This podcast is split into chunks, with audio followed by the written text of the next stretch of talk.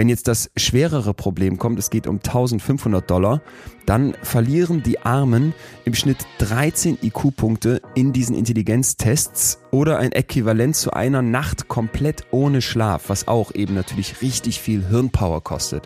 Wenn Merkel verabschiedet wird, da glaubt mal, dass keiner auf dem Platz oder keine auf dem Platz das mehr hasst als sie. Wenn dann irgendwer möchte, dass ich irgendwo irgendwas für, für billig mache, dann bin ich leider leicht anzuzünden, weil mich die Sachen inhaltlich total reizen. Aber dann weiß ich schon, oha, das wird wahrscheinlich so vom gesamten Setup unprofessionell. Und das ist so, das ist so gar nicht meins. Aber ey, das ist für mich die wahre Comedy, wenn dann irgend so, du denkst dir doch, hm, was, wo haben sie den oder die denn her? Und dann wird aber eingeblendet äh, Psychologe, Diplompsychologe.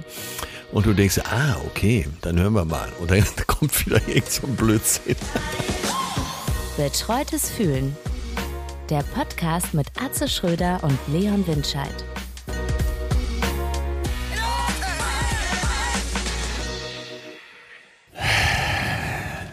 Leon, Ja. mein Armer. Ja. Verdammt.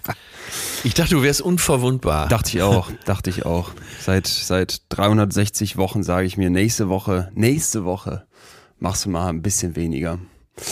Und letzte Woche war wieder so eine Woche und ähm, ja, jetzt habe ich die Quittung bekommen.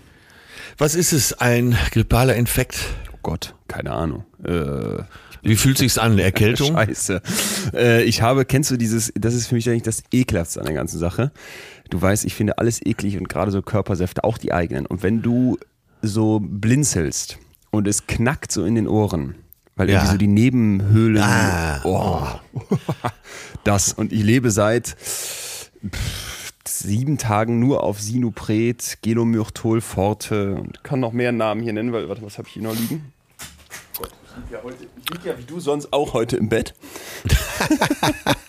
Ja, das war mal eine Folge, wo ich morgens nicht rausgekommen bin. Angozin habe ich hier noch. Und ich kann an liebe Grüße an all die Hersteller dieser Mittelchen. Es wirkt gar nicht. Es muss irgendwie, ich habe sogar noch eine Schippe drauf für dich. Ich glaube sogar, dass wenn du anfängst, diese Sachen zu nehmen, dein Körper und Geist checken, dir geht's richtig schlecht und dann geht's Ah, dir auch okay. erst recht richtig schlecht. Werden dann noch getriggert. Oh Mann. Ey. Ja. Ja. Naja, es werden jetzt viele den äh, ja, Fingerspitzen zumindest, wenn auch nicht den Bleistift, und dir jetzt neue Tipps geben. Was weiß ich, Zwiebeln mit Honig, äh, Schießpulver rauchen. und ich habe mir jetzt, als ich heute Morgen gehört habe, dass du so krank bist, habe ich schon mir vorgestellt, die Folge heißt dann Leon im Bett. Was Ja. meinst du? Ja, ich glaube, das Hammer. wird ein äh. Rekordeinschaltquote. Super. Gemeinster Clickbait. Und dann kommt hier nur Ja. Rotz und Wasser. Also an, an alle HörerInnen, äh, wir werden heute etwas kürzer sein. Wir haben kein Schwerpunktthema, außer dass Leon im Bett liegt. Ähm, äh, als wir heute Morgen geschrieben haben, habe ich ihm gesagt, ich werde dir viele Fragen stellen. Du hast unsere Gemeinde auch nochmal ermuntert, absolut. Äh, Fragen zu schicken. Also ja, äh, also wenn ich hier treuer Hörer wäre, würde mich das auch alles interessieren. Was will ich jetzt fragen? Und ich darf nur dazu sagen, das muss ich ja fairerweise einräumen, so ganz ohne Chrisse mich ja nicht. Ich habe schon, ich habe schon zwei, drei Sachen dabei. Das ist jetzt mehr so ein bisschen ein Blumenstrauß aus der Psychologie, aber die mich selber so gecatcht haben in den letzten Wochen, weil ich mich einfach ja auch immer drumherum um unsere Folgen noch mit der Forschung beschäftige. Die werde ich mit dir teilen, mit dir und euch teilen müssen. Und ich glaube, auch da sind wieder die hier gewohnten Impulse und vielleicht nochmal neuen Blickweisen auf Themen drin, die die Forschung ja immer für uns bereithält. Das gibt's heute also noch obendrauf. Ich könnte mir vorstellen, dass das jetzt öfter kommt. Also nicht, dass du krank bist, sondern der bunte Blumenstrauß. Weil, äh, also jetzt mal ganz im Ernst, man hat ja immer wieder mal Fragen so zur Psychologie. Und äh, wie ist der Ansatz? Wie ist der Ansatz? Wie ist äh, die Verbindung zur Philosophie? Wie ist die Verbindung zur Medizin? Ja. Äh, ja, ich freue mich auf so einen bunten Blumenstrauß. Ja, ich auch. Hör mal, ich lese gerade, wo du das ansprichst. Thema Blum, bunter Blumenstrauß. Ich kann mal die erste Blume hier pflücken und zwar aus einem Buch von Rüdiger Safranski, zeitgenössischer philosophischer Denker. Das heißt Einzeln sein Ja. und Hammer. Also der geht durch diese Individualisierung unserer gesamten Gesellschaft. Warum sind wir heute so individuell? wie wir das irgendwie sind und wo kommt das eigentlich her?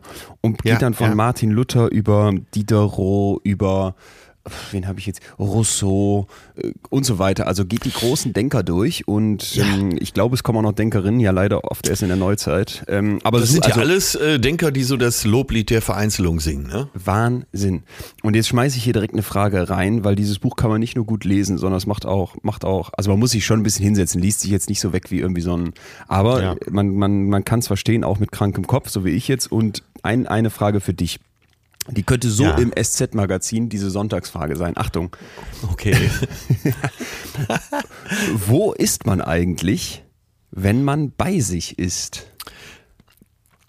weißt du eigentlich, dass ich mich schon lange mit dem Thema beschäftige, weil ich das Buch auch gelesen habe. Und tja,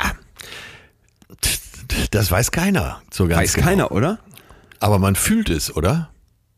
Ja, ich bin unsicher, weil dieses, man sagt ja immer, sei bei dir und ich wäre mal wieder gerne mit, mehr mit mir connected, näher bei mir und jetzt, wo ich Ja, wie oft sage ich das Zeit so? habe, wie oft sagst du das so, wie oft denke ich das? Ich sage das, glaube ich, noch seltener als du, aber habe das ja mittlerweile auch immer mehr zur, zur Maxime für mich ausgerufen und wo, wo soll das eigentlich sein? Mal so rein örtlich verortet, okay, vielleicht in mir drin. Ja, das wird in diesem Buch eben unglaublich spannend aufgemacht, dass dann auch so Ideen kommen wie, ja, du bist eben nie ganz isoliert. Du, du bist eben auch nur durch andere, das hatten wir hier auch schon mal in irgendeiner anderen Folge. Ja. Aber eben sich mal zu fragen, wo willst du denn da eigentlich hin, wenn du zu dir kommst, das fand ich schon, boah, jetzt sitze ich hier schon wieder und mein Kopf raucht, obwohl ich doch gerade Das ist äh, genau Temperatur dein loswerden Ansatz. wollte. Ne? Als ich in deiner Story gesehen habe, dass du das Buch liest, da wusste ich schon, Leon liest zwar, aber äh, so geistig geht's ihm gut. Nee, geistig, Ähm, äh, Atze, muss ich dir auch noch sagen, muss ich jetzt mal kurz noch von dir was anderes bekommen. Äh, hoffentlich Ja. eine Absolution. Mir geht's überhaupt nicht gut. Letzte Woche, wie gesagt, war das schon so, dass ich, ähm, das ist ja jetzt hier die Quittung, dass ich jetzt hier wirklich liegen muss. Da drängt Ja. mich dann mein Organismus in die Pause. Aber letzte Woche, wie es dann so ist, ich musste diese Termine wahrnehmen. Ich wollte sie wahrnehmen, das möchte ich auch dazu sagen, aber es wäre auch wirklich eine Riesenkatastrophe geendet, wenn ich da jetzt einfach abgesagt hätte. Mehrere Aufzeichnungen äh, von und mit dem ZDF, was super Spaß gemacht hat und zwei Tourtermine noch zwischendurch drin. Und dann stehe ich in, in Lübeck auf der Bühne am Abend vorher in Bremen und war wirklich am Ende. Ich war am Schwitzen, so habe ich noch nie geschwitzt. Ähm, es hat tierisch Bock gemacht, es war mega Stimmung und jetzt wollte ich mich bedanken für diesen fantastischen Abend. Ja. Geh nochmal so mit dem Kopf runter, guck wieder hoch. Es gab wirklich tosenden Applaus und dann sage ich, und es war so schön bei euch und ich bin so dankbar und ich komme unbedingt wieder. Bis bald. Bremen in Lübeck. Und da In der 97. das Gegentor. äh, kamen schon die Korrekturrufe und dann habe ich, das ist jetzt kein Spaß, das dr- zwei, drei Minuten später, als ich über die lokale Buchhandlung äh, geloben wollte, dass es doch in den Innenstädten viel zu wenig davon gibt und ich so froh wäre, dass heute eine da wäre mit einem Büchertisch, ähm, nochmal äh, Bremen statt Lübeck gesagt und da habe ich wirklich gedacht, ey, und dann habe ich mir jetzt so Zettelchen auf den Laptop geklebt, äh, den ich auf der Bühne schnapp für meine Präsentation, wo einfach der Ort und die Location draufsteht und weiß jetzt nicht, ist das, ist da, muss ich mir Sorgen machen. Nein, nein, Nein. nein, nein. Als ich noch so viel gespielt habe wie du zur Zeit, hat mein Tourmanager mir immer, bevor ich auf die Bühne ging, gesagt, äh, du freust dich und du bist in Bremen. Geil, dass, geil, dass es bei dir noch diesen ersten Teil brauchte. Den, ähm, ähm, nein, weil das, das Verrückte ist ja, wenn du viel spielst, dann äh, lässt du manche Sachen weg, weil du irgendwo in so einer Synapse feststecken hast, dass du das schon gesagt hast. ja. Und er wollte einfach nur, dass ich so reinkomme, in den Groove reinkomme. Ach so, also ach er so. wollte natürlich auch, dass ich die richtige Stadt äh, Ja. zur Zugabe, das mir oft auch nochmal gesagt. Aber das kann schon vorkommen. Das, ist, ähm, das ist selbst dem ehemaligen Bundespräsidenten Lübcke schon passiert. Dem ist ja so einiges passiert. Ja. Okay, und wie ist denn, habe ich dich jetzt noch gar nicht gef gefragt, du bist ja jetzt fragenmäßig vorbereitet, äh, wie ist denn dein Befinden? Was ist denn dein Gefühl heute? Äh, das ist sehr gut. Äh, jetzt muss ich eben überlegen, wo war ich denn dieses Wochenende? Es war mal wieder ein Mörderprogramm, aber äh, jetzt nicht feiertechnisch, sondern hier in deinen. Gestern Abend war ich noch bei Apokalypse und Filterkaffee im Schmidt-Theater hier in Hamburg. Ja. Äh, nee, ist gut. Saugut. Schön. Schön, Ähm, schön, schön. Ich weiß nicht, ob du bei äh, Instagram die Einladung gesehen hast, die ich von zwei Kindern bekommen habe. Doch. zum Konzert. Ja, und äh, das tut ja auch mal gut, wenn man zur Familie dann wieder so erlebt. Ein kleiner Und- Zettel, den man sich so an, an den Kühlschrank heften könnte für, für, für immer mit so, was war da drauf? Track, Trackliste von einem Konzert, was stattfinden sollte in Kinderschrift mit Genau. Uhrzeiten, wann du wo zu sein hast. Hammer. 10.30 Uhr ging's los Sonntagmorgen. Das ja. eine Kind äh, war fünf, das andere, also beides Mädchen, das andere Kind war acht. Und ja, überhaupt keine Hemmung und los. Und äh, auch die Fünfjährige, die ja wirklich noch kein Englisch hat, alle Texte mitgesungen. Oh Gott. Da kannst du mal sehen, was Kinder für eine Auffassungsgabe haben. Oh Gott. Haben, ne? Ja. Ja. War, Wahnsinn. ja, hat Spaß gemacht. Und äh, nö, mein, mein Herz ist warm. Ich würde ähm, jetzt mal auf, naja, so, wie heißt das denn, wenn man drauf hat, auf, ohne, ohne Versicherung würde ich jetzt mal sagen, äh, ich bin bei mir. Mm, okay. Ja. Es fühlt sich so an. Ich glaube, dieses bei wo sich sein ist. Wo auch immer das man, ist. Ja, aber die Seele kann man ja auch nicht verorten, ne? Ah, schön. Ich muss Gibt's noch eine Seele? ja, gibt's eine Seele. Was sagt der, was sagt die Psychologie? Die Psychologie würde jetzt sagen, wir würden das ungerne Seele nennen, sondern lieber von Bewusstsein oder von Psyche sprechen. Wobei ich diesen uralten Diskurs äh, Seele hier, Körper da ja eigentlich immer nur dann äh, beenden kann, indem ich sage, ja, Moment mal, das ist schon alles eins, aber ja. gibt es eine Seele? Also ich, ich bin vielleicht bei einer Sache hoffentlich klar, es gibt nichts Übernatürliches. Das, was du bist, ja. sind irgendwelche Aktionspotenziale, die in deinem Kopf hin und her schießen und von mir aus noch mit deinem ganzen Körper zusammenhängen. Aber da ist jetzt nichts, was über dir schwebt, was, wie viel war das immer, 21 Gramm oder so schwer ist, wenn du dann stirbst und entweichst. Aber ja. natürlich ist da etwas, was du vielleicht jetzt noch nicht so messen kannst, wie du dir das vorstellst. Und natürlich ist das, was du bist, nicht einfach nur in dir. Schon alleine durch das, was in einem Gespräch über dich, mit dir und einem anderen Menschen oder in Gedanken, die du vielleicht gar nicht alleine haben kannst, entsteht. Und das finde ich halt so interessant. Ne? Und da habe ich auch mal für mich dieses Versöhnliche, wo ich so denke, ah, okay, ähm, das ist übrigens auch in dem Buch drin, was ich eben beschrieben habe, dass ja. die verschiedenen Philosophen so unterschiedliche Sichtweisen haben. Und der eine sagt, nee, alles muss dem Verstand unterliegen. Ich meine, es war Diderot, jetzt nagel mich nicht fest.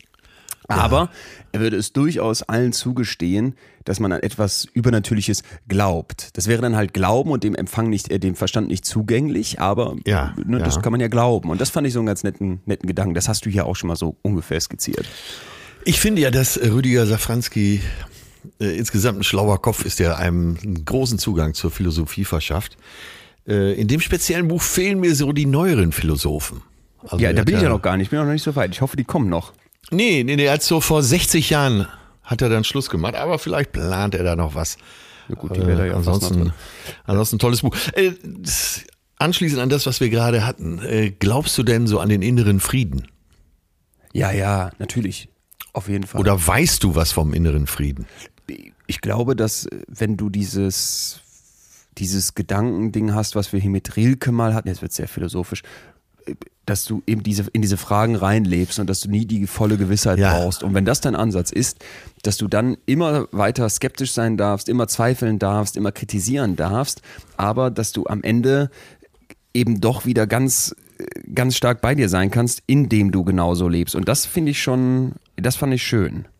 Ich habe hier was für dich direkt dazu, nämlich den Diderot an der Stelle. Ja. wir sollten, das war Diderots Überzeugung, realistisch bleiben, wenn wir mit der Gesellschaft abrechnen. Wir verdanken ihr alles, auch die Kritik, die wir an ihr üben. Aus der Gesellschaft können wir nicht fallen, auch wenn wir mit ihr hadern. Und das fand ich total schön, weißt ja, du, weil ich mich darüber ja. frage, in dieser so schlechten Gesellschaft, wo so vieles falsch läuft, wo so viele böse Mächte wirken, wie kann ich, kleiner Leon, der irgendwie Teil des Ganzen ist und so viel böses Gefühl selber Macht tut und, und in sich hat, indem wir hier so ähm, ökologisch mies lebt und so weiter, wie kann ich da daran klarkommen? Und das, das steckt da für mich so ein bisschen drin. Und da hätte ja. ich was, was Friedvolles im Unfrieden. Ja, ja, ja, unbedingt. Das, äh, das spricht mich auch total an. Und du kannst, wie, wie du gerade schon sagtest, du kannst Kritik üben, du kannst äh, Sachen äh, schlecht finden, ohne dass du das System in Frage stellst. Also, dass du zu einer Gesellschaft gehörst. Ja, genau. Ohne dass du in Frage stellst, dass du am Ende doch noch dazu gehörst und dass du aus ja. dir kommst und dass du ja alles verdankst. Das ist ja, das ist ja, ja ganz wichtig da drin. Ja, Sag ja, mal, aber äh, ich, ich frage dich jetzt zurück, also nicht wie du dich fühlst, weil das kann man sich ja ungefähr denken. Klar. Aber was macht der innere Friede? Weißt du, seit, ähm, seit ein paar Monaten, aber auch schon mindestens seit der gesamten Zeit, in der wir hier rumlaufen, in seit den letzten Monaten vielleicht noch ein bisschen verstärkt, habe ich ein zunehmendes Gefühl, eben dieses, ich bin bei mir immer mehr zu spüren, ja. aber bin noch immer nicht da angekommen und habe jetzt äh, trotzdem für mich wie, wie ich das schon hier angedeutet habe, immer mehr so zum, zum Ziel gemacht. Da will ich eigentlich hin. Das will ich Ja. jetzt angehen. Ja. Und ähm, was macht der innere Friede? Ja, ich, glaub, ich glaube einfach, dass ähm, wenn ich jetzt krank bin jetzt gerade, ich weiß nicht, wann ich das letzte Mal krank bin, aber ich hatte schon das Gefühl, dass ich immer so zweimal im Jahr mal mindestens einmal krank werde. Und das müsste eigentlich nicht sein, weil viele in meinem Umfeld werden das gar nicht. Ne? Und ich denke mir, wie schaffen die das und wieso passiert mir das andersrum? Ja. Und ich glaube, da muss ich einfach, also das haben wir hier auch gesagt, bei allem Mental Load und allem, wie du versuchst, die Sachen zu jonglieren, effizienter und besser zu machen, am Ende ist es weniger machen. Ja, ja, ja. Und das, das, das ist es. Punkt. Also der Fari Yadim und äh, Christian Ulm, die waren jetzt nochmal im Hotel Matze. Und dann beschrieb der Fari, den ich auch als Schauspieler sehr achte. Ja. Und ist auch ein toller Kerl äh, im Privaten. Ähm, Und der sagt, ich habe gerade das Gefühl, ich bewege mich weg von dem, was ich beruflich mache. Das war mal so das Zentrum meines Denkens und da hat sich alles drum gedreht. Aber sagt er, ich merke gerade, wie ich mich davon wegbewege. Und da habe ich mich so angesprochen gefühlt, weil klar, jetzt bin ich auch keine 32 mehr wie du. Ich stehe schon gerne auf der Bühne, das macht mir tierisch Spaß und ich bin auch gerne auf Tour und Ja. äh, schreibe auch gerne. Aber das ist jetzt nicht mehr das Zentrum meines Seins, was es teilweise war. Und alles hat sich darum gedreht. Ich bewege mich von diesem Zentrum weg und es fühlt sich sehr friedlich an. Oh Gott, jetzt werde ich auch schon wieder so. Dazu habe ich, ich glaube sogar auch Süddeutsche Magazin gelesen, ein Meme, wahrscheinlich äh, kratzt du dir jetzt gleich zweimal am rechten Ohr. Wenn es den inneren Frieden kostet, ist es zu teuer. Oh, oh. Nein, Und ist neu. Zitate wunderschön. Wenn es den inneren Frieden kostet, ist es zu teuer. Sollen wir uns das mal hinter die Löffel Ist schreiben? absolut notiert. Und ganz ohne Finger am Ohr. Höre ich zum ersten Mal. Ich muss gerade an ein Video von dir denken, wo du das mit ähm, Ulmen und äh, Jadim ansprichst und äh, an dich äh, dabei denken, weil ich habe dich in irgendeinem Instagram-Video gesehen, wie du so einen kleinen Gastauftritt in so einem Comedy-Channel hattest kürzlich. Ey, Ja. und du warst mir, ich sag's jetzt, ich sag's jetzt so ehrlich, du warst mir völlig fremd. Ich habe Ja. dich da so gesehen, du haust so ein, zwei Witzchen raus, wo ich so dachte, pff, äh, ja, klar, handwerklich wie immer, gut und sehr gut, aber da habe ich so gedacht, boah, das bist ja so dermaßen nicht du, wie, wie ich dich hier erlebe. Und jetzt ist, sind diese zwei Rollen mir ja auch schon immer, immer klar, jetzt seitdem wir das hier machen. Aber da habe ich gedacht, wow, so wie ich dich hier erlebe, also habe ich das Gefühl, ist es viel gesünder. So, Ja, es ist ja alles gestartet bei Hotel Matze, wie du weißt, das ich zum ersten Mal ausgepackt habe. Und äh, so bin ich auch auf die Idee gekommen, äh, eine Biografie zu schreiben, wo wir gerade mittendrin stecken. Ähm, wird die denn anders? Wird die denn, wird die denn, kommt da wieder vorne Atze mit, mit der schicken Friese, der Sonnenbrille und dem, und dem, und dem Grinsen drauf? Oder, oder ist das, ist das anders ein bisschen? Äh, das Wie Buch das heißt äh, Mein Leben als Atze Schröder. ja, aber äh, welche Biografie ist schon authentisch? Weil Ja. es ist ja immer eine Version der Geschichte, oder? Ja. Ja. Da Ja. braucht man sich nichts vormachen. Aber ich habe, es sind schon Stellen drin, wo einem auch wirklich die Tränen kommen, würde ich sagen. ich habe auch, äh, naja, wir sind jetzt gerade bei der Hälfte, wir lassen auch die Tiefpunkte nicht weg. Zum Beispiel als Hugo Egon Balder bei RTL Samstagnacht 96 zu mir in die Garderobe kommt und sagt, Junge, lass es. Warst du dann, dann warst du down? Du hast keinerlei Talent. Äh, Komischerweise war ich damals so drauf, dass ich dachte, ach, der hat überhaupt keine Ahnung. Und dann, er hat außerdem noch gesagt, es gibt auch schon so viele Komiker, der Geil. Kuchen ist verteilt. Geil. Und der erste Gedanke war, ja, da müssen halt zwei aufhören. Hammer. ja, okay, nicht schlecht. Das, das unterscheidet uns übrigens auch massiv. Mir hat nach, ich meine nach Lübeck, jemand eine, eine lange Kritik geschrieben zu dem Abend und die war total konstruktiv und auch, auch sehr positiv, aber da waren, war auch ein Punkt drin, kriege ich nicht mehr genau hin, das war so in die Richtung, uns haben ja die wissenschaftlichen Aspekte besser gefallen als die Comedy-Aspekte. Schon bei dem Wort Comedy kriegte ich natürlich Blitzherbes, weil ich immer denke, das bin ich ja gar nicht und auf keinen Fall. Aber, nat aber natürlich, wenn du jetzt so zehn Minuten eine Studie erklärst, merkst du schon, das wäre ganz gut, wenn jetzt mal kurz alle lachen würden. Das ist so ein kleinerer, kleiner auflockernder Geschmankerl, ist einfach nett.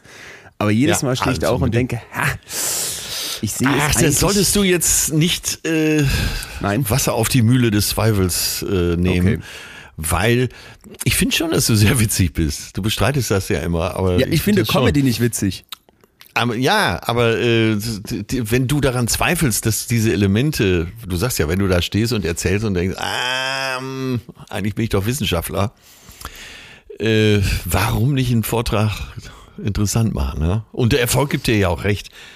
Und es wird ja wahrscheinlich immer welche geben, die es gern etwas wissenschaftlicher hätten. Und dann wird es wiederum andere geben, die vielleicht noch zwei, drei Gags mehr vertragen könnten. Ne? Ja, ja, ja, absolut. Oder ein paar Kapuzineräffchen mehr. Ja. Übrigens, ich habe am Ende was mit Kapuzineräffchen drin. Und jedes Mal, wenn ich dann sage, jetzt habe ich hier was mit zwei Kapuzineräffchen, und dann warte ich schon so kurz und merkst, wie, wie die ersten schon so zucken. Und dann sage ich, sind hier vielleicht Leute aus der betreutes Community? Ey, und dann bricht mittlerweile ein, ein Sturm da aus und denkst, oh krass, sind so ein paar, äh, vor allem die, wo du weißt, die haben die Karten geschenkt bekommen, erste Reihe, so Typen neben ihren Frauen, die, die wissen überhaupt nicht, wer ist der Typ, was will der hier, was mache ich hier. Aber sonst ja. alle, dann geht das richtig ab. Da merkst du mal, ähm, merkst du mal, wie schön das ist, wenn man wenn man sich so trifft. Naja, ich muss dir auch noch was anderes erzählen. Ich hatte wieder einen Aufreger, einen Aufreger der Woche und ähm, es ging diesmal um den Zapfenstreich. In allem Trubel um, um das, was ich da so machen durfte, verfolge ich natürlich die News und habe dann auch die Bilder gesehen vor dem Reichstag. Ja. Mit diesen Potthelmen, diesen langen schwarzen Mänteln, Deutschlandflaggen, überall irgendwelchen Fackeln, die da getragen wurden und dann diese oh, diese, diese Blaskapellenmusik und was war die Ursache? Es wurden also die Veteraninnen vom Afghanistan-Einsatz geehrt. Was, was ich persönlich absolut legitim finde, weil wenn ein Parlament Menschen in einen Krieg schickt und sich ja. das Parlament das überlegt hat, dann ist das verdammt nochmal auch die Pflicht dieses Parlaments, gerne auch vor diesem Parlament, die Leute dafür zu ehren. Aber was mich was mich total geärgert hat, ist so, wie das gemacht wird und auch wie so diese, diese ganze Message rund ums Thema Bundeswehr und Militär, finde ich in unserer Gesellschaft immer so, immer, immer und immer wieder ist. Weil ich so dachte, Fackeln, schwarze Uniform, ey, das, das ruft Bilder hervor, wo ich wirklich da, da vorm Fernseher sitze und denke, okay, da, das ist ja hier eine Veranstaltung für die öffentliche Wahrnehmung denn sonst könnte man das ja auch alleine machen, müsste es nicht im Fernsehen übertragen und schon gar nicht mit so einem riesigen Brimborium. Und das soll ja. Leute ehren. Aber in einem Großteil der Gesellschaft ruft das überhaupt nichts von, von Ehre hervor, sondern bei ganz vielen evoziert das schreckliche Assoziationen und macht überhaupt kein gutes Gefühl. Und ja. da, da habe ich angefangen, über das Thema großer Zapfenstreich nachzudenken und bin gespannt, was du dazu sagst. Denn das wird ja immer wieder gemacht, auch wenn Bundespräsident, meine ich, Bundeskanzlerin, also wenn so große Größen abdanken und da habe ich mich gefragt, ist das der richtige Weg? Ist da, also, ich denk doch mal an all diese Bilder, irgendwie Merkel in Südafrika zu Besuch oder jemand, äh, französischer Präsident in Deutschland. Dann stehen da immer Militärs auf der ganzen Welt und du fragst dich, was ist das eigentlich für eine Stimmt, Begrüßungskultur, ja, ja, ne? Die stehen da mit ihren Waffen und wollen dir signalisieren, guck mal, wir sind so stark ausgerüstet, wir könnten dich und dein ganzes Land morgen platt machen. Herzlich willkommen, schön, dass du da bist äh, auf der diplomatischen Bühne. Und gleich ist jetzt bei diesem Zapfenstreich, da geht Angela Merkel jetzt demnächst und dann gibt's auch so eine Nummer. Warum, warum macht das, das, warum macht das die Bundeswehr? Warum stehen da nicht vorm Reichstag irgendwie unsere Olympioniken, äh, Pflegekräfte gerne mit statt Fackel irgendwie einem, weiß ich nicht, einem Tropf als Symbol ihrer Arbeit oder, oder Richterinnen und Richter, Lehrerinnen, äh, Symphoniker machen die Musik und am Ende singen die alle zusammen, gerne auch mit Soldatinnen und Soldaten, darum geht's ja gar nicht, irgendwie Songs als Chor auch von mir aus so ein bisschen schief, aber eben bunt und nicht mit, mit schwarzen Mänteln, mit, mit Metallhelmen und Fackeln. Ist das doch so verquer oder nicht? Ja, da habe ich mich als Jugendlicher schon drüber gewundert. Du hast ja recht, vor allen Dingen, wir haben ja so viele gute klassische Komponisten in Deutschland, von Beethoven bis Bach äh, und so weiter. Da könnte man schon ein tolles Konzert hinkriegen. Da verstehe ich auch nicht. Kann ich nicht erklären. Keine der einzige, Ahnung. Der einzige kleine Witz ist ja dann immer, dass sie sich einen so einen privaten ja, Song wünschen. wollte ich gerade sagen. Wo du so denkst, ey, das ist auch wieder so deutsch. Und dann muss man darüber noch lachen und das toll finden, dass jetzt die äh, spaßige Militärblaskapelle da plötzlich irgendwie Candle in the Wind spielt oder, oder ja, was weiß ich was. Weil ich glaube, bei Christian Wulff war Smoke on the Water, ne? Ja, aber äh, sorry. Wie, wie das klingt wie im Baumarkt. Äh, 13 bitte die 20 rufen, 13 bitte die 20 rufen.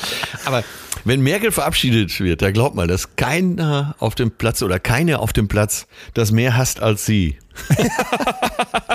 Das kommt ja auch noch hinzu. Das kommt auch noch hinzu. Sie wird sich fühlen wie diese Karnevalsempfänge, die sie immer im, im, im Kanzleramt durchziehen musste. Wo du diese Memes hattest, wo sie da steht und null Bock ausstrahlt und dann irgendwelche Funke-Mariechen ihr da so urdeutsch die Bockwürstchen ins Gesicht werfen. Ähm, Hammer. Also das muss, äh, der große Zapfenstreich muss aus meiner Sicht überdacht werden. Vorschlag hier von uns. Das mache vielleicht mal ein, ein bunter Querschnitt der StaatsdienerInnen unseres Landes. Und äh, das hätte doch vielleicht auch was von Abschied und auch was Feierliches. Und das könnte man ja auch schön machen. Aber sorry, da mit solchen Bildern vorm Reichstag, bei mir macht das ganz, ganz blöde Gefühle. Und äh, ich finde übrigens auch, muss ich dazu noch sagen, dieses Ganze, wo so Militär einem aufgedrückt wird, nochmal, wenn dieses Land hier demokratisch entscheidet, wir wollen uns irgendwo einbringen und vielleicht Frieden sichern, da kann man sich jetzt immer noch streiten, ob das militärisch ein guter Weg ist. Aber das ist ja nun mal eine demokratische Entscheidung. Und ja. da finde ich es auch total falsch, auf die Bundeswehr immer drauf zu hauen und, und, so, und so weiter. Das, das finde ich schäbig. Aber jetzt zu sagen, ey Leute, im Zug, wenn ihr mit Uniform fahrt, dann fahrt ihr umsonst weil wir hier nicht genug Personal finden, müssen wir mal imagemäßig ein bisschen mehr Uniform wieder ins Bewusstsein rücken. Da, da hab ich, ey, da hätte ich hätte nicht so viel essen können, wie ich ausbrechen wollte, weil ich dachte, was sollen jetzt all die Leute sagen im Pflegeberuf? Nehmen wir doch wirklich den. Da fehlen uns die Kräfte seit Jahren. Und darf man jetzt im, im, im, im Pflegeoutfit umsonst Zug fahren? Nein, wir nehmen Militär. Und da habe ich gedacht, in einem Land, wo vielleicht mehr Leute theoretisch im Pflegeberuf arbeiten wollten als im Militärberuf, da lebe ja. ich doch viel lieber als andersrum. Und dann zu sagen, jetzt lassen wir mal die Leute in Uniform Zug fahren umsonst, damit das in mehr Köpfe reinkommt. Oh, das ist wieder so eine Idee. Ja, Leon, du bist krank, red dich nicht auf. Okay, sorry. Ja, Gott, ich, ich setze mal meine Mütze ab, mir wird heiß. Ähm, vielleicht kann ich dir kurz, weil dieser politische Weg dahin, auch zum Abschaffung des Zapfenstreiks, der ist lang.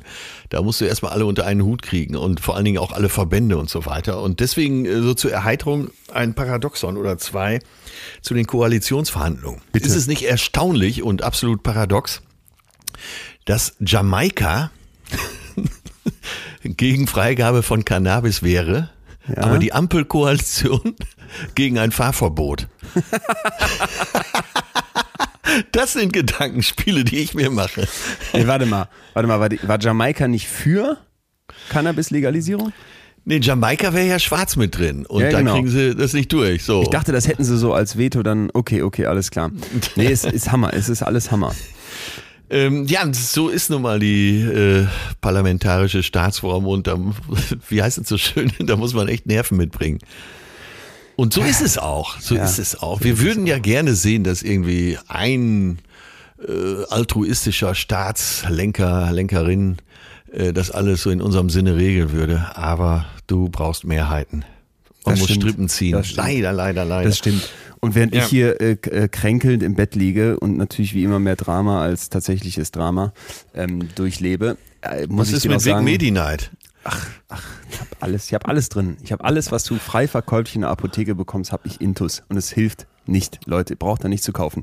Ähm, ich wollte dir aber von Kevin Kühnert erzählen, eine Doku äh, in der ARD Mediathek mit, ich glaube, sechs Folgen äh, begleiten die den durch, durch viele, durch mehrere Jahre, glaube ich, sogar auf ja. jeden Fall auch um den Wahlkampf herum. Und du hast sie komplett gesehen? Nein, nein, um Gottes Willen. Aber ich habe zwei Folgen oder sowas geguckt, zweimal 30 ja, Minuten. Wie alle, wie alle. Keine, keine Stunde seines Lebens wollte ich tauschen also unabhängig von jedweder politischer Couleur, großen Respekt sowieso vor den Leuten, die sich da so politisch einbringen, hier hoffentlich schon klar geworden. Ey, nur Stress, schlecht bezahlt. Ich glaube, die haben an, wenn ich es richtig im Kopf habe, an mehreren 10.000 Haustüren geklingelt, nur hier in Berlin, in seinem Bezirk, um dieses Direktmandat zu bekommen. Wahnsinn. Und da wird dir die Tür zugeknallt und die Leute haben keinen Bock und du musst dich immer rechtfertigen und alle nörgeln und zerren und boah. Ey, dass der nicht jeden Tag krank ist, das größten Respekt wirklich. Ja, also, sehr also das, zu gucken. Ja, zeigt ja einmal, dass es wirklich ein Beruf ist. Wenn du kein Politprofi bist, dann hast du da, glaube ich, wenig Chancen, das durchzustehen. Und ich weiß ja nicht, wie viel äh, Bundespolitiker du persönlich kennst. Die sind ja im direkten Gespräch alle sehr charismatisch oder die meisten sind sehr charismatisch und aufgeräumt. Ich äh, durfte letzte Woche im Zug Jürgen Trittin kennenlernen. Ach ehemaliger Bundesminister. Und der das, so gelassen, so belesen, so schlau, äh, keine Frage offen. Also mit dem könnte man sich, glaube ich, drei Wochen am Stück unterhalten. Es würde nicht langweilig. Ähm, ich finde das immer wieder beeindruckend. Ich habe ja mal Franz Müntefering, schon lange, lange her, der war ja noch SPD-Vorsitzender und stand so unter Beschuss. Den habe ich damals bei Beckmann Backstage befragt. Das war ja äh, mehr oder weniger eine politische Talkshow wie er das alles aushält. Und da hat er gesagt, tja, wissen Sie, Herr Schröder, ab einem gewissen Punkt in meinem Politikerleben habe ich beschlossen, worüber ich mich ärgere und wann, das bestimme ich selbst. ich habe jeweils zwei Finger am Ohr, aber ja, ich weiß, aber es passte. Manche Sachen äh, müssen wiederholt werden, um sie zu vertiefen. Listen and repeat. Das stimmt, das stimmt. Zeit vielleicht für einen ersten kleinen psychologischen Einwurf an dieser Stelle. Ich habe ja versprochen, dass ich auch Sachen noch schon noch dabei habe, einfach von dem, was diese Woche bei mir vom Schreibtisch gefallen ist. Und selbst da, weil, weil die Forschung so tolle Sachen macht, ist hier und da was dabei. Und ich muss dir von einer Untersuchung erzählen, die mich ähm, total beschäftigt hat. Und zwar, weißt du ja, mache ich diese ZDF-Sendung auf der Couch. Wir haben jetzt letzte Woche vier neue Folgen gedreht, die ja, im ja. Äh, November rauskommen. Und da geht es ja darum, dass immer zwei Leute zu mir auf die Couch kommen und wir machen eine, in Anführungsstrichen, Paartherapie der Meinungen. Also es sind zwei völlig unvertretbare Positionen eigentlich zu einem Thema. Und ja. ich nehme die dann mit durch eine mehrstündige Sitzung, wird am Ende zusammengeschnitten, keine Angst, auf so 30 Minuten. Und bei der einen Folge ging es um soziale Ungerechtigkeit. Ey, und das war, das war so spannend, eben zu gucken, was macht eigentlich Armut mit Menschen aus psychologischer Sicht. Ja. Und da sind Forschende hingegangen und haben die Leute mal unterteilt in den USA, also ihre Stichprobe, in welche mit viel Einkommen und mit welche mit wenig Einkommen. Mhm. Also die mit wenig Einkommen waren schon wirklich so Richtung, das war schon Richtung arm. Und dann mussten die Leute entweder einfache oder schwere Szenarien lösen, wo es um Geld ging. Also zum Beispiel das Auto geht kaputt und das kostet ja. jetzt 150 Euro oder 1500 Euro. Wie löst du das? Ja, Ach, ja also ich habe entweder Ansatz. Ich, habe entweder ein, ein, einfaches Problem, weil es nur in Anführungsstrichen 150 Euro sind, ich, es waren Dollar, 150 Dollar, oder ich habe ein viel dringenderes Problem, was jetzt auch richtig Hirnkapazität braucht, was 1500 Dollar benötigt. Und während die Leute sich um dieses Problem jetzt Gedanken machen sollen, zum Beispiel, ich leihe mir Geld oder ich schiebe die Reparatur auf oder ich versuche das selber oder oder oder, mussten die so eine Art Intelligenztest bearbeiten. Also es wurde ja. so fluide Intelligenz abgeprüft, aber eben auch äh, kognitive Tests. Ja, und, ja. und was kommt raus? Und das fand ich so heftig. Wenn man diesen Menschen dort das einfache Problem hinstellt, 150 Dollar, dann sind die da relativ gleich gut drin. Also sowohl die Armen als auch die Reichen. Wenn jetzt das schwerere Problem kommt, es geht um 1500 Dollar, dann verlieren die Armen im Schnitt 13 IQ-Punkte in diesen Intelligenztests Ach. oder ein Äquivalent zu einer Nacht komplett ohne Schlaf, was auch eben natürlich richtig viel Hirnpower kostet. Ja. Ey, und das fand ich so heftig, weil, jetzt kommt der Punkt, sie sind ja nicht wirklich dümmer, geschweige denn, dass die in dieser Studie plötzlich dümmer geworden wären. Ne? Darum geht's ja. überhaupt nicht, sondern es geht darum, und das ist jetzt die Interpretation der Forschenden hinter dieser Studie, ja dass es nicht so sehr der Stress ist. Ne? Also die, der Stress einer Person sagt noch nicht, nichts über die Performance dieser Person aus. Denn es könnte sogar sein, dass wenn ich einen gewissen Stress empfinde, ich besser performe. Ja, das Problem ja. ist, dass die Leute, die arm sind, so sehr gefordert sind, die ganze Zeit sich mit Geld zu beschäftigen und zu gucken, dass die irgendwie durchs Leben kommen, dass eben ja. keine Hirnbandbreite mehr für drumherum da ist. Jetzt überspitzt gesagt, ne? Und, und diese Studie wollte also zeigen, Moment mal, oder hat gezeigt, so muss man es formulieren, wie soll man denn, wenn man jetzt in Armut lebt und immer dann es so heißt, ja, kümmere dich doch mal darum, dass du noch äh, da dich für einen Job bewirbst oder versuch doch mal links und rechts über den Tellerrand zu gucken, ne? bleib motiviert.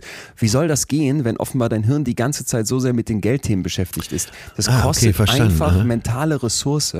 Und, ja. und das fand ich so heftig, ne? In diesem, in diesem Diskurs fördern oder fordern, will ich jetzt gar nicht okay, ja, zu ja, viel vorgreifen, weil, weil die Sendung wird super spannend. Aber das war halt eben so eine der Recherchen, die ich dafür gemacht habe, wo ich so dachte, dachte, okay, krass.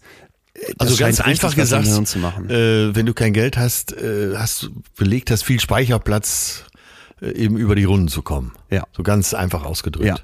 Mhm. Und mhm. du hast halt also eine zusätzliche mentale Belastung, wodurch vielleicht klar wird, gerade in so einem Experiment ja zu zeigen, wenn ich dir jetzt noch was hinschmeiße, wo du dich auch noch drum kümmern sollst, wie so einen kleinen Intelligenztest mal nebenbei zu den Geldproblemen, was du da lösen sollst, ja, dann schneidest du eben viel schlechter ab als jemand, der sagt, ach, ja, 1500 ja. Dollar für eine Autoreparatur, das nervt mich jetzt auch und da muss ich drüber nachdenken, wie ich das mache.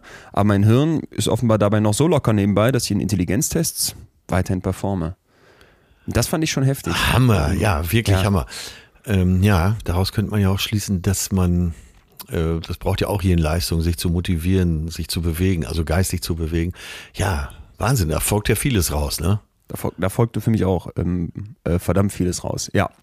Ja, der, hier der bunte Blumenstrauß. Ich sehe ihn vor mir in der, in der Vase stehen, schon jetzt aus sechs, sieben, acht Blumen bestehend, alle ein bisschen anders. Ja, und trotzdem äh, werde ich dich zeitlich heute etwas begrenzen und äh, ja. deinen Kopf nachher wieder runterdrücken ja. ins Kissen. Ja, ja. Äh, was hältst du denn davon, apropos Kopf ins Kissen drücken, wenn wir mal ganz kurz einmal, das würde ich dann nämlich tatsächlich tun, Passt jetzt richtig aufmachen, gut. ein bisschen ja. Luft, ich trinke einen Schluck Wasser, schmeiß mir noch so ein, was, was lutschig hier, Ipalat und ich habe noch mehr Bonbons, ach, irgend so ein Zeug. Ich schmeiß mir noch was ein. Sehr gut, Pause, allerseits oder? abhusten, jetzt kommt die Werbung. Ja, unser Werbepartner heute ist die Clark Versicherungs-App, dein digitaler Versicherungsmanager. Und da geht's diesmal um mehr. Yes, und wir haben euch Clark schon öfter hier vorgestellt, weil wir beide, glaube ich, ziemlich überzeugt davon sind, dass, naja, so grundsätzlich psychologisch weniger natürlich sinnvoll ist, aber bestimmt nicht beim Durchblick, wenn es um Versicherungen geht. Und genau dafür macht sich Clark eben stark, dass du mehr verstehst, was passiert da eigentlich, was habe ich für Versicherungen, wie kann ich vielleicht noch mehr sparen, dass am Ende im Grunde genommen, wenn du das ganze Chaos deiner Versicherung los bist, mehr Zeit für dich bleibt, mehr Sorglosigkeit, mehr Entspannung und so weiter. Und das finde ich total sinnvoll, weil äh, sich mit Versicherungen rumzuschlagen, da hat doch keiner Bock drauf und das übernimmt Clark für dich. Du hast alle deine Versicherungen in einer App. Das Ganze bleibt dauerhaft kostenlos und ohne irgendwelchen Papierkram. Die vergleichen deine Versicherung dann mit den Angeboten von über 160 Versicherern und empfehlen dir quasi das Beste, was da zu deinem Lebensstil passt. Außerdem gibt es einen Bedarfscheck, was brauchst du eigentlich und dann gibt es da ganz menschliche VersicherungsexpertInnen, die dich äh, direkt und freundlich beraten, selbst schon ausprobiert. Also das lohnt wirklich. Ja, und es gibt ein Leckerchen obendrauf, wie immer natürlich für unsere HörerInnen. Dein 30 Euro Amazon-Gutschein von Clark. Anmeldung mit dem Code FÜHLEN also einfach, wo dieser Code gefragt ist, dann fühlen eintragen unter clark.de in Deutschland, goclark.at in Österreich oder direkt in der App. Neukunden kriegen sogar noch 15% pro hochgeladener bestehender Versicherung. Ausgeschlossen ist natürlich gesetzliche Krankenkassen, Rentenversicherung, ADAC-Mitgliedschaften. Der Gutschein wird nach erfolgreicher Bestätigung durch die Versicherer nach zwei bis sechs Wochen per E-Mail versendet. Also clark.de in Deutschland, goclark.at in Österreich. Weiter geht's hier. Ja, ich habe äh, vielleicht von mir aus eine Einstiegsfrage, die passt ganz gut zu deiner Einleitung heute. Bin, bin sehr gespannt. Fragen sich wahrscheinlich alle. Würdest du weiterarbeiten, wenn Geld keine Rolle mehr spielen würde? Könnte ich äh. stellvertretend für dich beantworten, also in deinem Sinne. Ja, du ja. Stellvertretend. Ja, ja, natürlich, natürlich. Wirklich. Ja, äh, Leute, wenn ihr Leon aus der Nähe erlebt, der, der macht das alles wirklich sehr, sehr, sehr gerne und äh, komischerweise ist Geld gar kein Antrieb bei ihm. gar keiner stimmt ja nicht. Ja, ja, ja. Äh, nein, du, ich meine, du wirst schon gerne belohnt für das, was du tust. Das ist ja, glaube ich, auch sehr menschlich, aber ähm, ich glaube, du würdest es trotzdem erstmal machen. Es kommt noch was hinzu. Wenn äh, Geld im Spiel ist, merkst du auch so im Drumherum, es wird oft ja. einfach professioneller. Und da ich oh, ja so der, der Strebertyp bin, äh, muss ich sagen, das ist, ja. ne, das ist dann für mich auch manchmal ein Punkt, wo ich so merke, wenn dann irgendwer möchte, dass ich irgendwo irgendwas für, für billig mache, dann bin ich leider leicht anzuzünden, weil mich die Sachen inhaltlich total reizen. Aber dann weiß ich schon, oha, das wird wahrscheinlich so vom gesamten Setup unprofessionell. Und das ist so, das ist so gar nicht meins. Da bin ich ja, so. Ja der hundertprozentige Allmann, der das alles organisiert haben möchte und lieber da noch jemand, der sich mit um irgendwas kümmert, damit, ja, naja.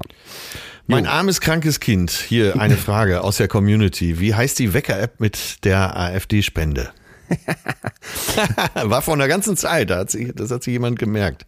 Das ist, äh, das, also erstmal grundsätzlich heißt das Ding Snooze and Lose. Das ist eine Idee aus den USA ich will jetzt, ich verrate ein bisschen dazu, ich mache das bei mir auf der Bühne immer so in, in dem Teil, wo es um Geduld geht. Äh, ja. Snooze and Lose ist also ein Wecker, der ist über WLAN mit deinem Online-Banking verbunden und dann kannst du, wenn du die Schlummertaste drückst, vorher einstellen, wie viel Geld von deinem Konto gespendet werden, wenn du drauf drückst. So, das gibt's aber auch als Apps. Jetzt müsste ich nachgucken, wie die App heißt. Einfach mal googeln. Und Snooze and Lose kann man auch googeln. Dann sieht man diesen Prototypen-Wecker. Ähm, ich meine, das Gerät selbst hat es nie über den Prototypen-Status hinaus geschafft, aber man findet relativ zügig die Apps drumherum. Ich meine, da gibt es auch mehrere Anbieter. Ähm, ladet euch das runter, Leute, und ähm, have fun. Ja, so, so kann ich das nur beschreiben. Ja, sehr gut. Hier ist eine Frage von Lientchen, Lientchen Müller. Muller. Was waren eure erkenntnisreichsten Bücher, die ihr Gott. gelesen habt? ja, du denkst sofort an Sachbücher, ich sofort an Belletristik. Ja, dann sag mal deine Belletristik, weil ich muss, ich müsste auch bei Sachbüchern jetzt überlegen lange. Äh, ein Buch, was hier gerade sogar mal wieder liegt. Ich weiß gar nicht, wie oft ich schon, äh, schon gelesen habe. Ähm, von Harry Mulisch. Die Entdeckung des Himmels. Kann ich, nicht, kann ich nicht beschreiben, müsste einfach lesen. Die Entdeckung des Himmels. Ja, Ich habe hier immer so eine Liste, da drauf schreibe ich mir lesen, hören oder checken Sachen drauf. Und jetzt schreibe ich mir da die Entdeckung des Himmels drauf. Äh, Von mir Sachbücher. Ach, ich fand, also ich fand die Rolf Dobelli Sachen total knackig und kurz. Wenn man mal überhaupt so ein bisschen einsteigen möchte, würde ich sagen, ähm, 52 Denkfehler, die sie besser anderen überlassen. Oder so ähnlich heißen die. Davon gibt es, glaube ich, mittlerweile drei Stück. Die ersten beiden sind super. Das dritte war, ich glaube, sogar nur ein Mix äh, oder so einen, ähm, noch so ein ganz neues zum Thema digitalem Leben. Äh. Aber die ersten beiden klasse. Also die von äh, denen. 52 Denkfehler, die sie besser anderen überlassen. Schreibe ich Ja. gerade auf. Mein erstes Sachbuch. Nein, das stimmt nicht. Ich habe, ich habe bei dir auch schon, ich habe bei dir auch schon Sachbücher gesehen. Das heißt übrigens, die Überschrift heißt die Kunst des klaren Denkens. Ah, okay. Kannst du empfehlen. Ja, das kann ich sehr empfehlen, weil das ist unglaublich prägnant. Das ist äh, immer wieder mal voll mit Studien äh, und auch einfach großen Phänomenen aus verschiedensten Sichtweisen. Und das kannst du so knackig weglesen. Das sind 52 kleine Kapitelchen. Ähm, Ja. Wirklich, wirklich charmant. Ja. Okay, gut. Die Entdeckung des Himmels kann man nicht so knackig weglesen. Das ist ja, ist ja nicht schlimm. Das muss schon fit sein. Ja, weiter geht's hier. Ich habe für dich noch eine Einsicht, ähm, weil du eben Ja. diese englischsprachigen, dieses englischsprachige Konzert deiner Kinder da um dich herum ansprachst, nicht deiner Kinder, sondern der Kinder aus deiner Family da. Ja. Und ähm, war auf eine Hochzeit eingeladen. Das war natürlich das noch der perfekte Start in die letzte Woche, dass ich noch am Wochenende wenig schlief, weil wir samstags abends auf einer Hochzeit waren. Ja. Und ich weiß nicht, ob du dieses Phänomen kennst, wenn du, wenn so ein englisches, wenn so ein Lied kommt, wo alle mitsingen. Ja, in dem Fall Hey Mr. Brightside von Killers Ja. Wirklich die, die Bluetooth-Box war auf den Stehtisch gepackt und so, um, um die maximale Lautstärke auf Ohrenhöhe rauszuholen. Und dann äh, ging so beim Refrain der, der Master aus und dann sangen alle mit und habe ich jetzt schon öfter bei mir beobachtet, dass ich mal in Ruhe hinsetzen müsste, um diese englischen Texte zu lesen, sondern immer so froh bin, wenn wieder eine Stelle kommt, wo ich mitsingen kann. Aber, obwohl man dann den Text nicht kann, hört man ja nicht auf zu singen. Weißt du, man macht so irgendwelche Fantasiewörter, hofft, dass einen keiner zu genau anguckt im Schummerlicht und nach Alkohol und erkennt, dass man den Mund eher so wie nach einem Schlaganfall bewegt. Ey, und ich habe das immer falsch verstanden. Ich weiß gar nicht genau, was ich verstanden habe, aber dann, bis ich jetzt nachgelesen habe, Jealousy turning saints into the sea, swimming through sick lullabies, choking on your alibis. But it's just the price I pay. Destiny is calling me. Das habe ich dann immer wieder verstanden. Und Ja. open up my eager eyes, cause I'm Mr. Brightside. Da habe ich immer verstanden, open up my eagle eye, so mein Adlerauge Ja, weil ich Mr. Brightside bin. Wahnsinn. Und in, in voller Enthusiasmus äh, habe ich das mitgesungen. Und aber dann das Schöne bei gemerkt, Kindern ist eben, dass es ihnen nicht peinlich ist. es ist ihnen nicht peinlich und mir ja in dem Moment auch nicht, weil man macht's ja äh, und da wird man dann zum Kind. Aber für die Zukunft werde ich mich bei solchen Texten besser informieren, weil es mir schon dann fast wieder peinlich ist, weil ich glaube, alle um mich herum können den Text. Oder meinst du, es fällt nur so nicht auf, weil, weil das einfach unauffällig man das hinkriegt? Ach, ich glaube, es kommt so ein bisschen darauf an, mit wie viel Werf und Überzeugung man das vorträgt.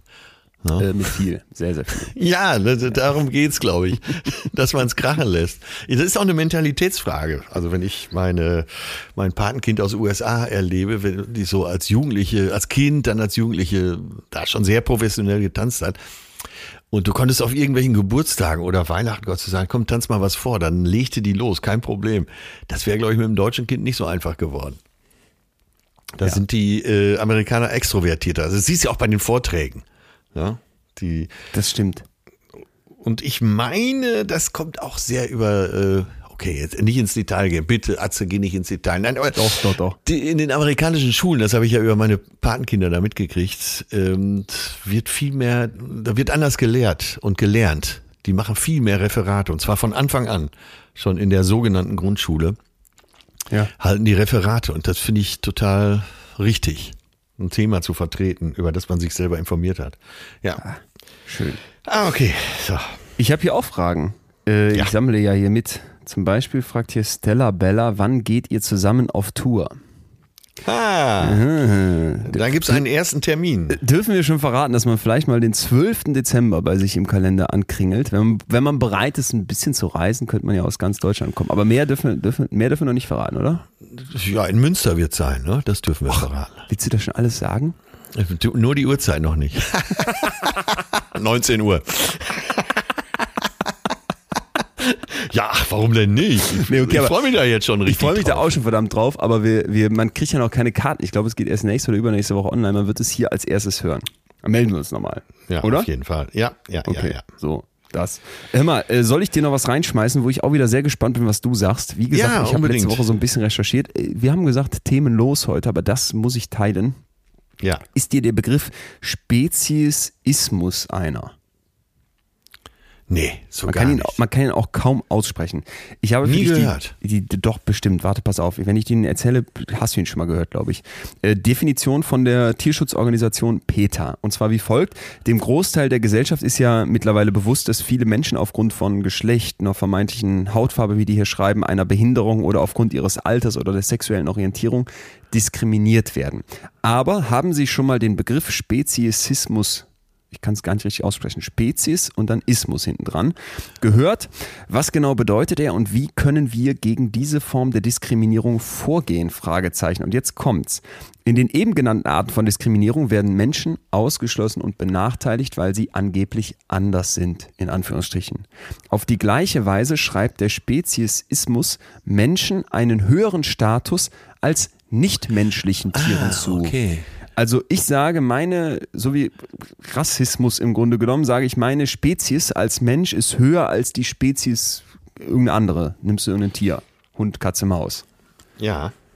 Wie Äh. würdest du das erstmal bewerten? Ja, ist schon sehr nachdenkenswert, finde ich. Also Total, wenn du dich äh, mit Tiere essen befasst, kommst du ja schnell an den Punkt. Es gibt eine neue Dokumentation auf Netflix, die sich mit den Oktopussen, äh, Kraken, Pulpos beschäftigt. Äh, meinst du mein Lehrer der Krake? Wahrscheinlich. Ganz genau. Ja. Habe ich nicht gesehen. äh, Hab ich immer drum Ehrlich und James Reed. Ey, das schreib dir das mal auf, das musst du heute noch sehen. Okay. Das ist so beeindruckend. Du wirst nie wieder, Dokument. nie, bis an dein Lebensende, nie mehr Pulpo essen können. Passt ja genau zu dem, was du sagtest, ne? Den Speziismus.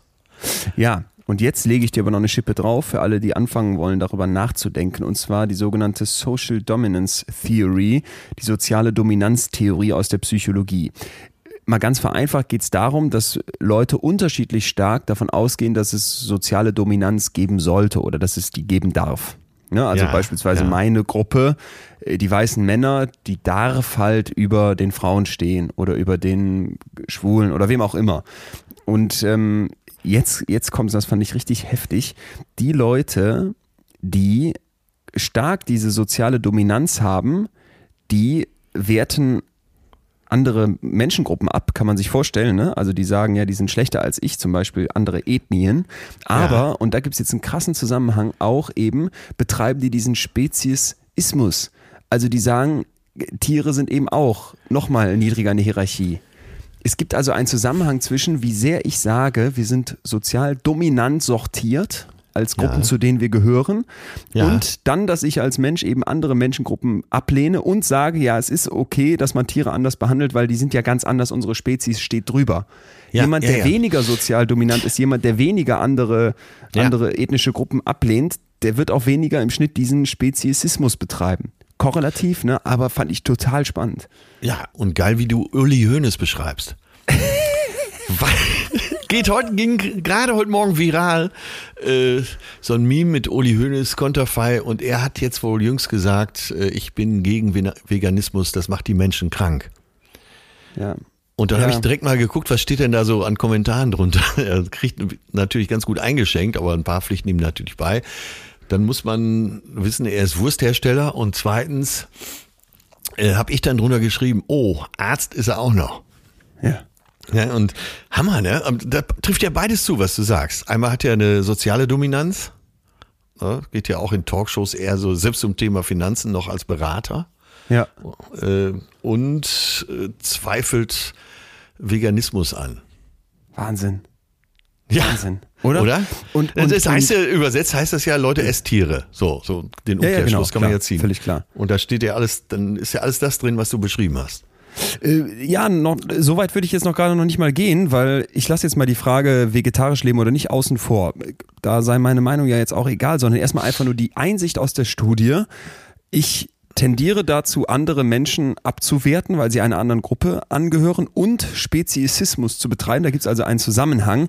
Das finde ich hochinteressant, weil, weil das für mich darauf hindeutet, da gibt es also bestimmte Menschen, die sagen, es gibt soziale Dominanzen. Hier ist die Ja. dominante Gruppe und Schon das ist eine untergeordnete Gruppe und ganz irgendwo kommen die Tiere und eben Leute, die das weniger machen. Und jetzt kommt was, lieber Atze, Ja. weshalb das hier in einem Gefühlspodcast auftauchen sollte und muss. Nämlich andere Studie mit äh, 3200 Leuten in, in verschiedenen Experimenten wurde das gemacht. Da hat man gesagt, pass mal auf, wir drängen die Leute mal dazu, emotional zu werden. Ja, also einmal musst du emotional sein und einmal kannst du so pff, eher, ja, wie soll ich das nennen? Weniger emotional, mehr so rational Ja, denken. Und unabhängig davon, wie du grundsätzlich drauf bist, merken die jetzt, dass dieses Ich setze den Mensch übers Tier nachlässt, wenn ich dich emotional mache. Ist das nicht geil? Ach, ja, Also, ja, das ist geil. Wenn ich dich ins Fühlen bringe, Ja, geht ja. das runter. Und jetzt kommt aber noch ein, noch ein krasser Punkt. Wenn es um Hunde geht, und da ist, muss sich ja jetzt jeder zweite Jetzt Deutsche an die ich- eigene jetzt Nase bin ich aber so richtig jetzt gespannt. Kommt's. Wenn es um Hunde geht, dann gibt es den sogenannten Pet Speciesism, also dass man auch bei den Tieren unterschiedliche Spezies einbewertet. Da geht es hoch, dass ich die Hunde über andere Tiere setze, wenn ich dich emotional mache. Äh, Krass, oder? Also Äh, unglaublich. ähm, ja, heißt also, Ja, dass ja. ich, wenn ich emotional gemacht werde oder emotional bin, so die Forschenden, dann mag ich Tiere mehr im Allgemeinen, aber Hunde nochmal im ganz Besonderen. Ich glaube, jeder kann jetzt nachdenken über sein Umfeld und wird an ganz vielen Stellen nicken. Ja. Kann man wirklich so beobachten, ja. Und jetzt, und jetzt, bevor wir jetzt sagen, ja, ich gehöre ja zu der einen Gruppe, ne, ich bin ja, Ja. komplett für Speziesismus, weil der Mensch ist nun mal was anderes als eine, als eine Küchenschabe. Und vielleicht das andere Lager sagt, nein, wir sind alle Lebewesen und damit alle gleich. Vielleicht mal nochmal so die Zwischentöne aufgreifen und die stecken in dieser Studie eben auch drin. Weil die sagen, die Leute, die eben so dieses Kognitive dann provoziert bekommen haben, ne, die nicht emotional wurden, sondern die eben so rational sein sollten, die Ja. haben dann den Menschen einen höheren moralischen Status zugewiesen als anderen Tieren, wie zum Beispiel Hunden, Schimpansen, Elefanten oder Schweinen. So, und, und da muss man jetzt ja einfach mal bei aller, bei aller, weiß ich nicht, ideellen Ausrichtung doch ganz klar sagen, wo auch immer du jetzt gerade stehst, die, die ganz große Mehrheit von uns in unserer Gesellschaft weist doch bitte einem Schwein oder auch einer Maus ne- einen anderen moralischen Status zu als dem Menschen. Da kann ich dich Ja. jetzt emotional abholen und sagen, guck mal hier, der süße Hund. Aber wenn ich dir dann sage, es gibt Versuchslabore in unserem Land, wo ganz legal irgendwie Hunde aufgeschnitten werden, um XY zu machen, Ja. dann bist du ja auch nicht sofort mit den Fackeln und den Mistgabeln unterwegs, um dieses Labor Stimmt. aufzusuchen und das ne, platt zu machen. Ich sehe selten Menschenketten vorm Rewe, die sagen, es kann doch jetzt nicht wahr sein, dass hier Wurst verkauft wird. Stimmt. Also, ne, äh, und da muss man vielleicht mal ehrlich sein und sagen, ja, finde ich zwar schön die Idee, dass wir alle gleich sind, aber gelebte Praxis ist das ja wohl mal in kaum einem Hirn. Hammer. Ja, Ja. stimmt. Auch da wird so relativiert. Oh Mann, oh Mann.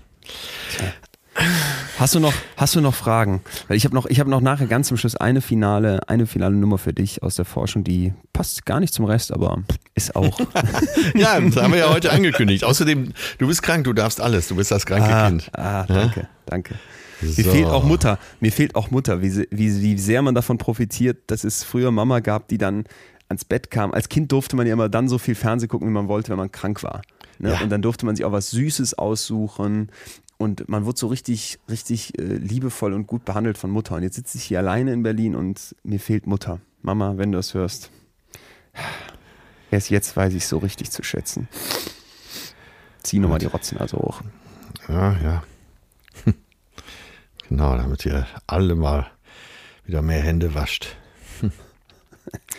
Suchst du gerade, suchst ja, du ja, was? ich, ich Klingt so. äh, ja, äh, hier eine Frage, die ich noch aus unserer äh, Hörerinnenschaft lese ist, und die habe ich auch nochmal an dich, war dein Psychologiestudium schwer?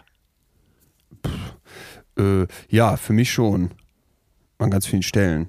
Ja. Mhm, Aber äh, es wird ja immer so, so getan, als wäre jetzt die, die absolut tollste Idee, um zu wissen, ob jemand das gut kann oder ob jemand das gut macht, halt der Numerus Clausus, Ja, äh, ja. der da mittlerweile exorbitant hoch sein muss, auch schon als ich studiert habe. Und das halte ich für völlig verfehlt, weil erstens dürfen ja auch Leute, die Wartesemester haben, also ich glaube so einfach nach sechs, sieben, acht Jahren kannst du quasi alles studieren, lass es zehn sein. Was ist da die, was ist da die Rechtfertigung, dass man sagt, ah, du hast Ja. zwar ein absolut beschissenes Abi, aber du hast jetzt zehn Jahre irgendwas anderes gemacht, jetzt darfst du Ärztin werden oder Psychologe, das leuchtet mir überhaupt nicht ein. Ich finde es gut, Ja. dass jeder irgendwann die Chance bekommt, aber wa- was ist dann die Rechtfertigung vom NC auf der anderen Seite?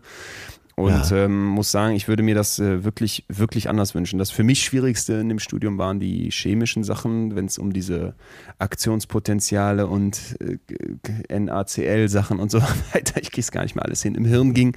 Und Ja. die Statistik-Sachen, wobei die Statistik-Sachen, äh, da kann man Feuer für fangen. Also da war ich irgendwann richtig begeistert von. Das machte es nicht leichter, aber ich war total begeistert. Sehr gut. Du kennst doch diese Situation in so Boulevardmagazinen, RTL, Pro7 und so weiter, wo dann äh, irgendein Promi weltweit ist wieder durchgetickt und dann sieht man irgendeinen Psychologen, am besten mit Brille, vor einer Bücherwand, der befragt wird. Hast du das schon mal gesehen? Sowas habe ich schon mal gesehen. Ich habe sogar mal eine da Studie drunter- dazu gehört, dass die Leute abschalten, wenn Bücher im Hintergrund sind.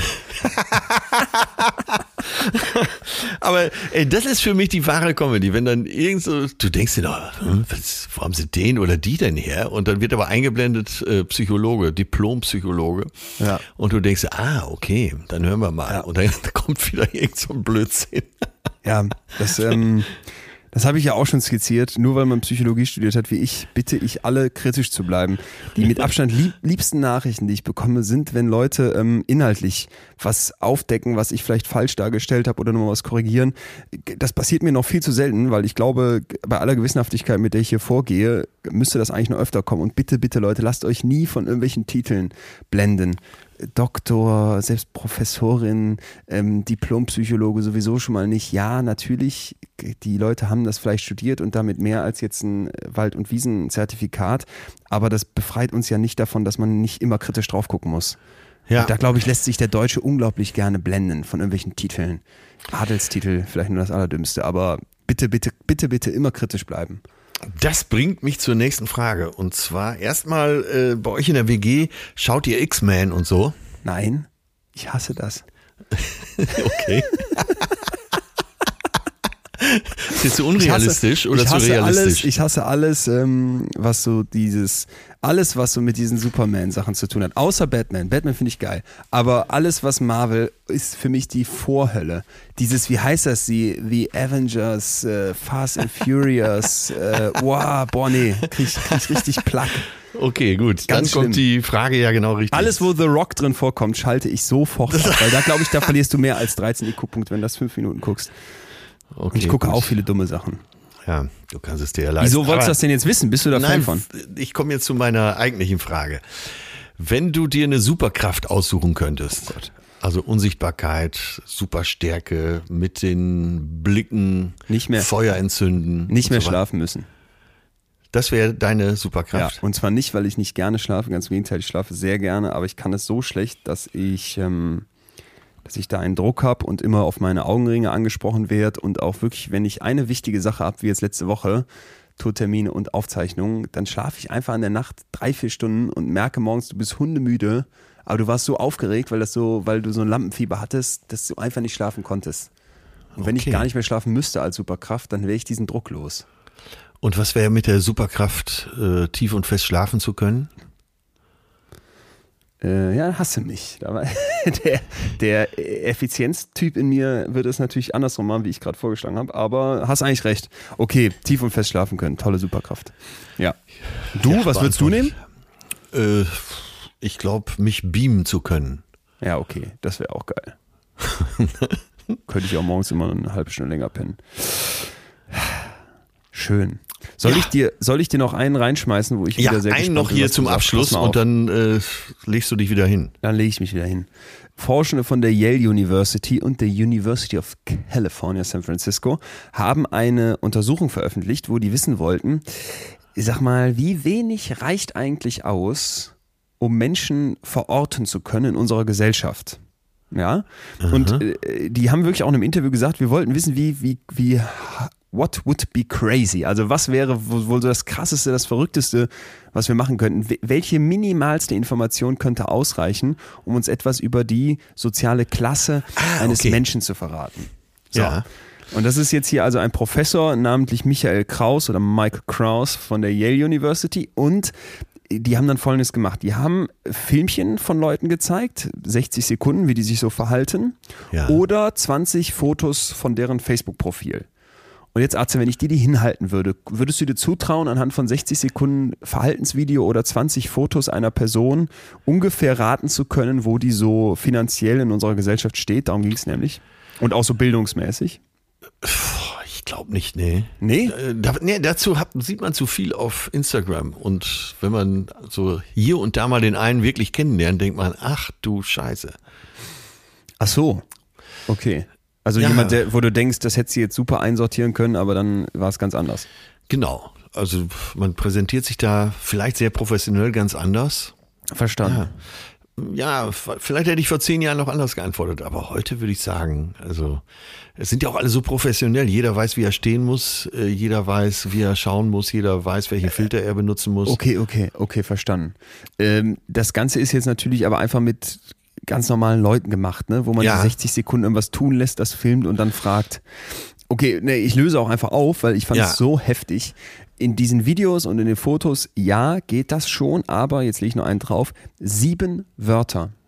Sieben ganz normale Wörter, einfach nur ausgesprochen Ah, okay. reichen aus, um deutlich über Zufall richtig einzuschätzen, wo jemand gesellschaftlich, finanziell und vom Bildungsstand her steht. Äh, Das, das, also das fand ich so krass. Das Ganze Ja. kam daher, so die, die. Hypothesenherleitung, dass die halt eben zeigen konnten, schon in den 70er Jahren, dass im, im New York City Department irgendwie so Leute, die äh, so in so Shops arbeiten, das R in zum Beispiel Floor oder Fourth anders benutzen als irgendwelche Leute, die halt in irgendwelchen Prestige-Shops arbeiten, also in so schicken Läden. Ja. Ne? Also dass die, einfach nur die Betonung anders war. Und jetzt sind die also hingegangen und haben dann verschiedene Wörter genommen aus einem Text, den die vorlesen mussten und haben dann diese, nur diese Wörter rausgeschnitten. Und zwar and, from, thought, beautiful, imagine, yellow und the.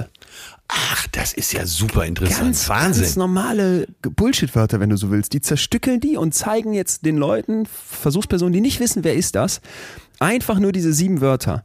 Und Ja. mit einer sehr, ja, mit einer deutlich überzufälligen Treffgenauigkeit können die Leute sagen, wo steht diese Person in der Gesellschaft. Und zwar auf so einer ähm, Zehn-Stufen-Leiter für die soziale Klasse.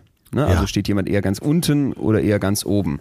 Jetzt kann man sich über die Begrifflichkeit soziale Klasse und so weiter streiten, darum geht's ja hier aber gar nicht Ja, ja, ja. sondern einfach nur, und das finde ich so heftig, ich gebe dir sieben Wörter und du kannst offenbar daraus ableiten, wo jemand steht. Und warum ist das so krass?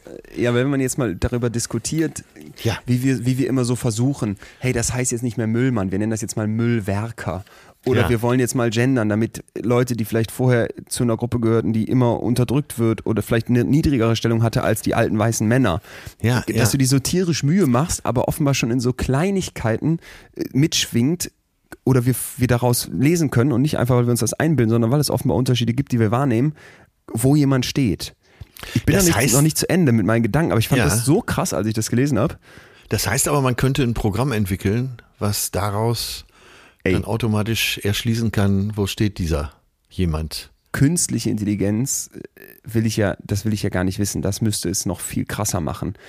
Aber rein als normaler Mensch kannst du das schon. Und die Forschenden sagen, wir nutzen so kleine Kleinigkeiten im, in der Kommunikation, im Zwischenmenschlichen, so winzige Cues, auf Ja. deren äh, Basis wir dann Urteile fällen, wo jemand steht, wie der sich verhält, wie wir den einzuordnen haben, ne?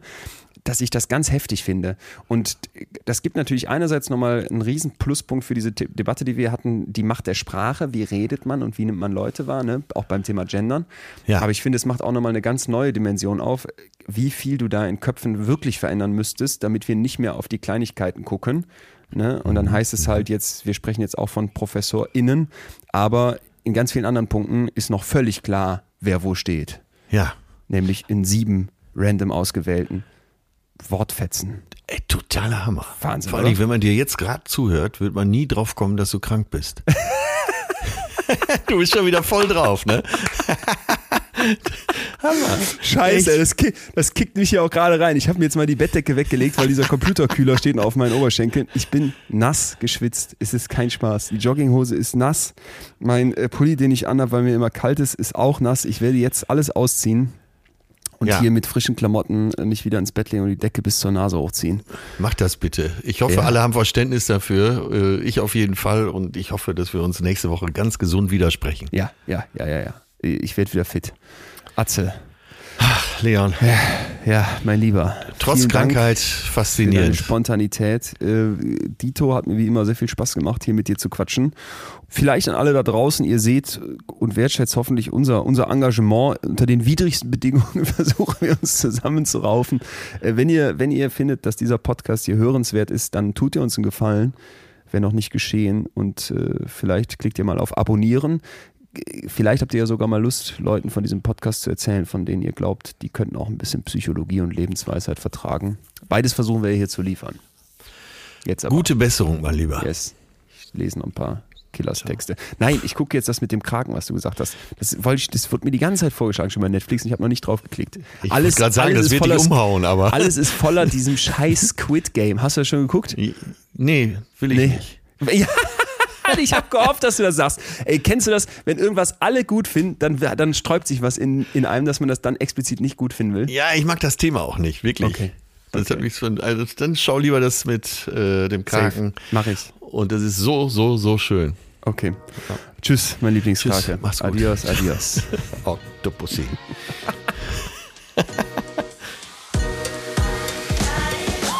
Das war Betreutes Fühlen. Der Podcast mit Atze Schröder und Leon Winscheid. Jetzt abonnieren auf Spotify, Deezer, iTunes und überall, wo es Podcasts gibt.